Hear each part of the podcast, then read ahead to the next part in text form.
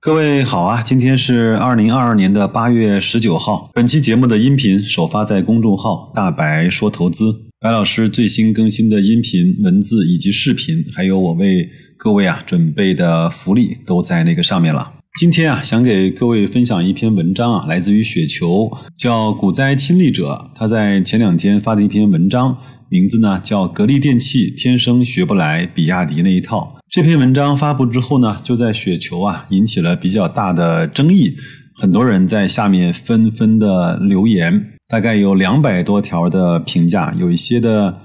留言和对话呢写的还相对是比较过激的。我在读完这篇文章之后呢，其实我也有一些这样的感受。等我分享完文章，我在后面呢再多啰嗦两句。那我呢就帮大家快速的把这篇文章啊稍微的过一下。他说，昨天下午啊，格力电器召开的股东大会没有意外，员工持股的修订方案通过了。晚上呢，他也看到了很多格力电器的股东啊奔走相告，互相的祝贺。但是他说，我看了股东大会的投票数据之后啊，心里面是五味杂陈，一点儿也高兴不起来，不禁感叹啊，格力电器恐怕永远也学不来比亚迪那一套。为什么会这么说呢？因为格格力呢和比亚迪的差别，不仅是公司管理层，特别是董事长对于资本市场的理念，就像他们两个人性别一男一女一样，更在于持有格力电器和比亚迪股票的这些股民，包括机构的基金啊，似乎呢是来自于两个世界的人，对于资本市场的股票认识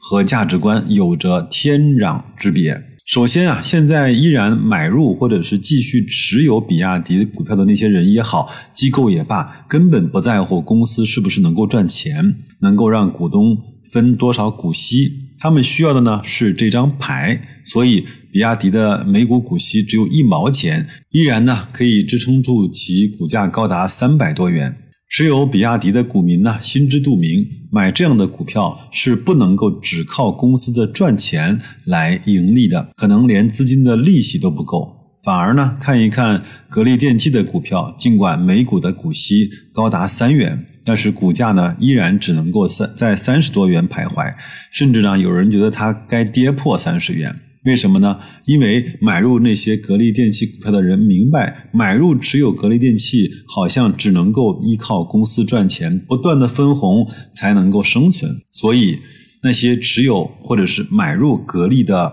人呢，特别在意公司的利润如何，股息几何。无奈呀，靠公司自身的辛苦经营赚钱派股息，哪有市场炒作击鼓传花来得快呢？因此，尽管格力电器上市以来只募集了五十多亿元，却给股东呢分了一千多亿元的现金，依然啊不如比亚迪那样上市以来呢募集了一百五十八亿元，却只分给股东了三十四亿元。这样的公司好像更受市场的欢迎和股民的叫好。我们来看市场的舆论吧，特别是持有这两只公司股票的人呢，对于这两个公司的员工持股计划的态度，更能说明一些问题。比亚迪的员工持股计划，员工获得公司的股份，自己啊不需要花一分钱，全部呢由公司花钱，或者是从市场上买来免费送给员工。这样的事情啊，不仅不见市场舆论的非议，就连公司自己的股东啊，也没有任何的异议。百分之九十九的股东投了赞成票。作者呢，在下面放了一张图，我也会把它放在公众号的的推送里啊。他说，比亚迪呢投反对票的票数只有两万六千六百股。显然，那些持有比亚迪股票的人根本就不在乎公司会干什么和怎么干。反之呢，看看格力电器股东大会的投票情况，反对呢占所有出席股东持股股份的百分之十二点八九，弃权呢占了百分之零点二。尽管呢，格力电器的股东持股计划需要员工花钱买。持有的锁定时间更长，不仅呢市场舆论口诛笔伐，参与投票的反对意见的股东多，反对票更多，接近了一点五亿股，简直不能够和比亚迪的两万六千六百股呢反对票的比例呢相提并论。如此这般，格力电器如何与比亚迪去比呢？所以呢，作者说，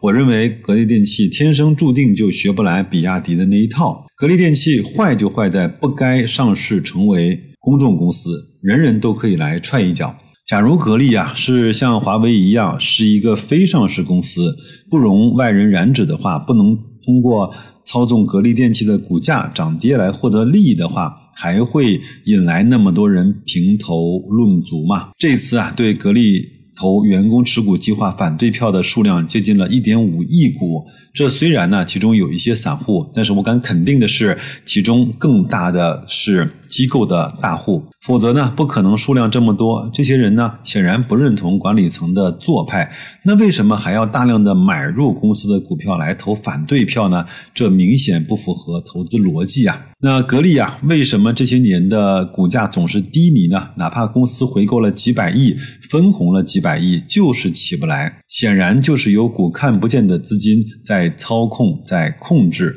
否则啊，仅凭散户的自由买卖，股价都会涨起来。有人说啊，格力电器不涨呢，是因为散户太多。其实不然，还是以比亚迪为例，它的股东户数呢，按照比例并不比格力少。比亚迪二十九亿的总股份，股东的户数也是从不足十万户一直奔到高达四十多万户，可是呢，并没有阻碍股价的上涨。作者呢，最后还说到啊，操纵格力电器股价的力量不仅活跃在股市，连舆论场上也不缺他们的身影。今天我就见了一位微博的博主。不知道是自己怕了还是良心未泯，主动删掉了一条这样的微博，并且道歉了。在这儿呢，白老师就不把这篇微博以及他删掉微博的图片呢放在推送里了，以免有搬弄是非的嫌疑啊。大致呢就是这样，在八月十六号呢，有一位博主啊发表了一篇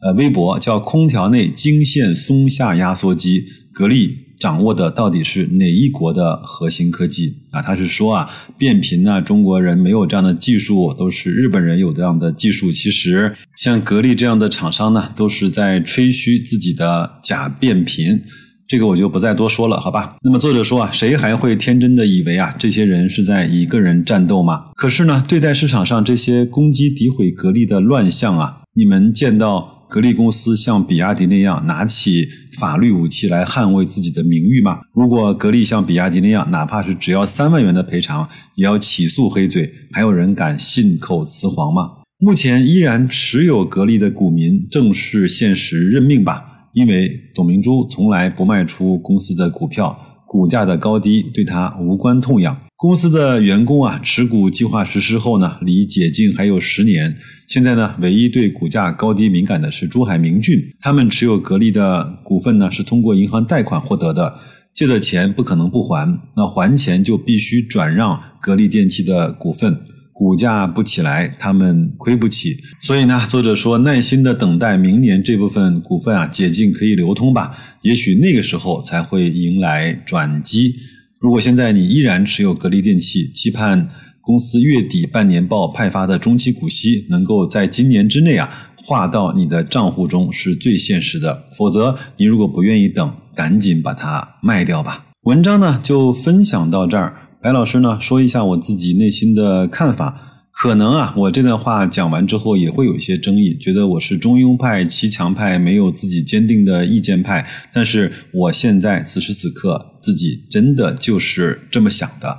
第一点啊，有人说好公司不代表是一笔好投资，这个我相信各位都能够理解哈。一路啊，股价高歌猛进。估值越来越高，被更多的基金所去持有的这些新能源啊，包括像比亚迪啊、宁德啊这些公司，真的是不错。但是它对我们个人来说，至少在白老师的认知里面，它未必是一个好的投资。因为讲心里话，肉眼可见的估值实在是太高了。如果呢想配得上它这样的估值，那么公司至少应该连续的好多年以百分之五十的增速发展。但是呢，从股票历史上来看，还没有一家公司可以连续的十年百分之五十的增长。这就是像地心引力一般的估值回归的力量。另外呢，格力呢现在好像是低估了，但是呢。对很多人来说，可能低估也不是他买入全部的理由，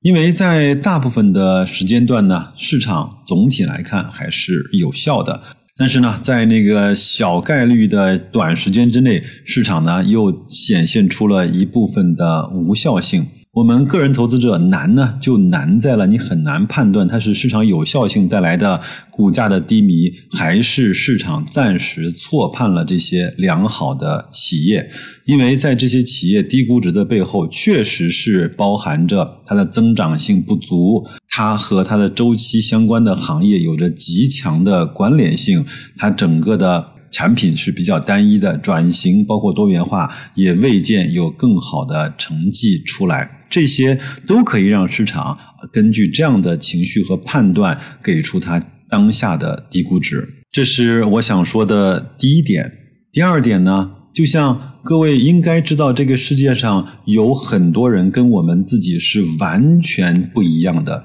就连你认为这是理所应当的一个反应或者是结论，很多人也会跟你做出截然相反，或者是让你瞠目结舌的决定或者是做法。你如果能够接受这个世界上人的多样性，你就应该能够接受在投资市场上投资品种和公司发展轨迹，以及当下的市场对它进行估值那个体系的多样性，没有对错。首先，我相信啊，这些公募基金也好，这些投资大佬也好，买比亚迪、宁德时代那些非常高估的公司也好，他们不可能都是傻子或者是坏人，对吗？但是呢，我身边又有很多投资的这些可以称之为高手吧，包括一直在输出非常好的投资理念和投资方法，以及分享他自己的投资。心态的这些大 V 呢，我相信这些人也都是非常非常聪明的，也从各个角度去评判过他自己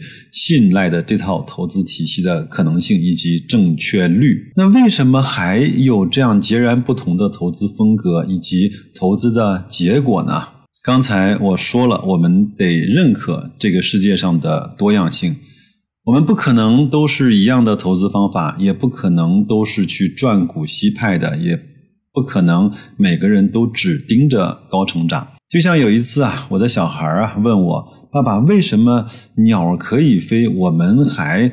在地上去用脚走路这么低效的方式呢？为什么造物主也好，上帝也好，包括生物进化论也好，不让所有的人都进化出来，可以有更？”高效和快速移动的这样的飞行的办法呢？我跟他说啊，这就是这个世界上生物的多样性，这才组成了我们这个多姿多彩的世界。这样的话，我们的生命中才会有在各个地方看到的惊喜。第三个呢，也是我的肺腑之言啊。我觉得一个人投资失败的最大的显著标志，不是自己啊能力圈不足，而是自己呢经常会超出自己的能力圈和认知的体系啊去做现实中的投资。这是最可怕的事情。如果你知道你自己呢是一个特别稳健的投资者，只甘心于去收股息的话，那就老老实实的把股息收好，把这些低估值的东西把它弄好。就像白老师现在一样，跟我们社群的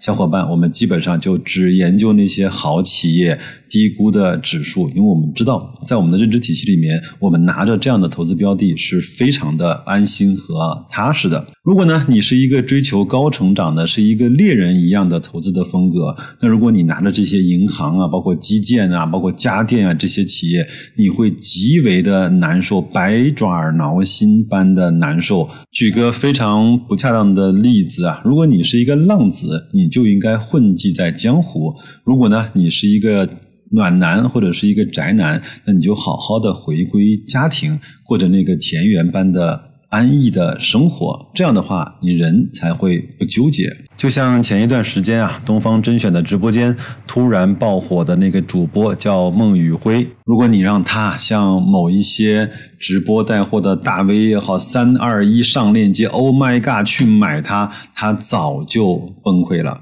当然，你让那些直播带货的人呢，突然能够转变成像董宇辉出口成章，从哲学、历史、物理、文学、诗歌以及英文的方面来去展示一件东西自然之美的时候，他也大概率做不到。最后啊，分享给你两句特别有名的句子，在古希腊的德尔菲神庙上刻着一句几千年的一句箴言，叫“了解你自己”。还有呢，一位姓苏的老头啊，曾经说过这么一句话：“人类认识到自己的无知，正是人类最大的智慧。你不要问我老苏是谁，苏格拉底就是他。那就这样吧，祝各位啊，听到我这期节目之后呢，有一个更平静的投资心态，过一个好周末。天气还很热，咱们继续防暑降温。再见，各位。